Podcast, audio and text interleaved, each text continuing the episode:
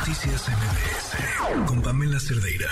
Le agradezco muchísimo a la consejera del Instituto Nacional Electoral, Carla Humphrey, que nos acompaña en la línea. Carla, buenas noches, gracias por estar aquí. Eh, Hola, buenas noches. Le hemos comentado a lo largo de la semana pasada, bueno, pues toda la eh, resolución que se dio a esta intención que, tú tienes eh, de buscar contender por la presidencia del, del instituto.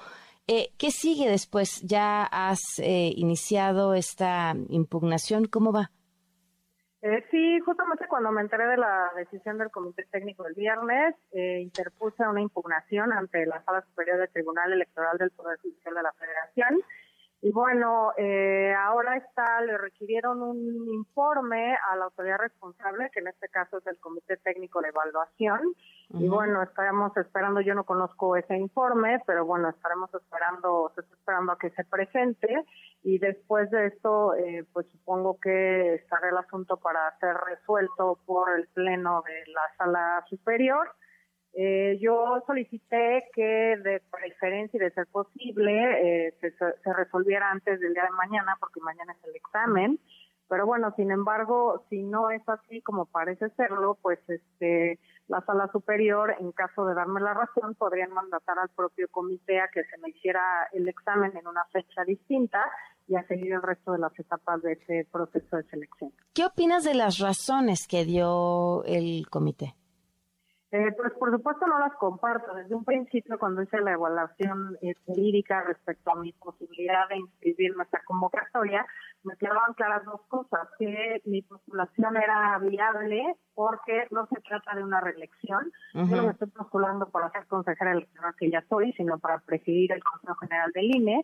Y haciendo este análisis, el Instituto Nacional Electoral se integra, y esto lo dice la ley, por dos órganos centrales, uno es la presidencia y el otro es el Consejo General. Yo como consejera formo parte del Consejo General, pero no de la presidencia. Y además se establecen atribuciones eh, distintas para la presidencia y exclusivas que no tenemos las y los consejeros electorales.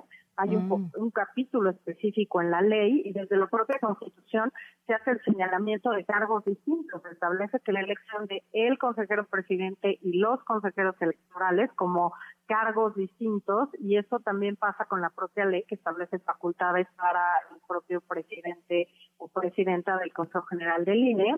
Y además me parece que los precedentes que citan no pueden eh, aplicarse a mi caso porque todos esos casos hablan de consejerías locales.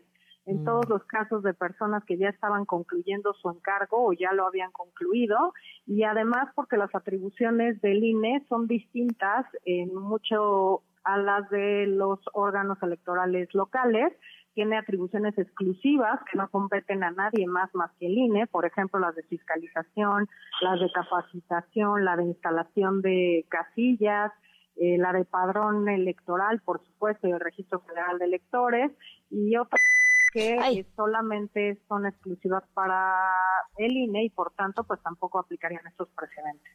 Eh, pues Carla, te agradezco muchísimo que nos hayas tomado la llamada y entonces sigamos hablando. Seguramente esta semana tendremos respuesta. Muchísimas gracias. Muchas gracias a ti, te agradezco mucho este espacio y saludos a todos. Noticias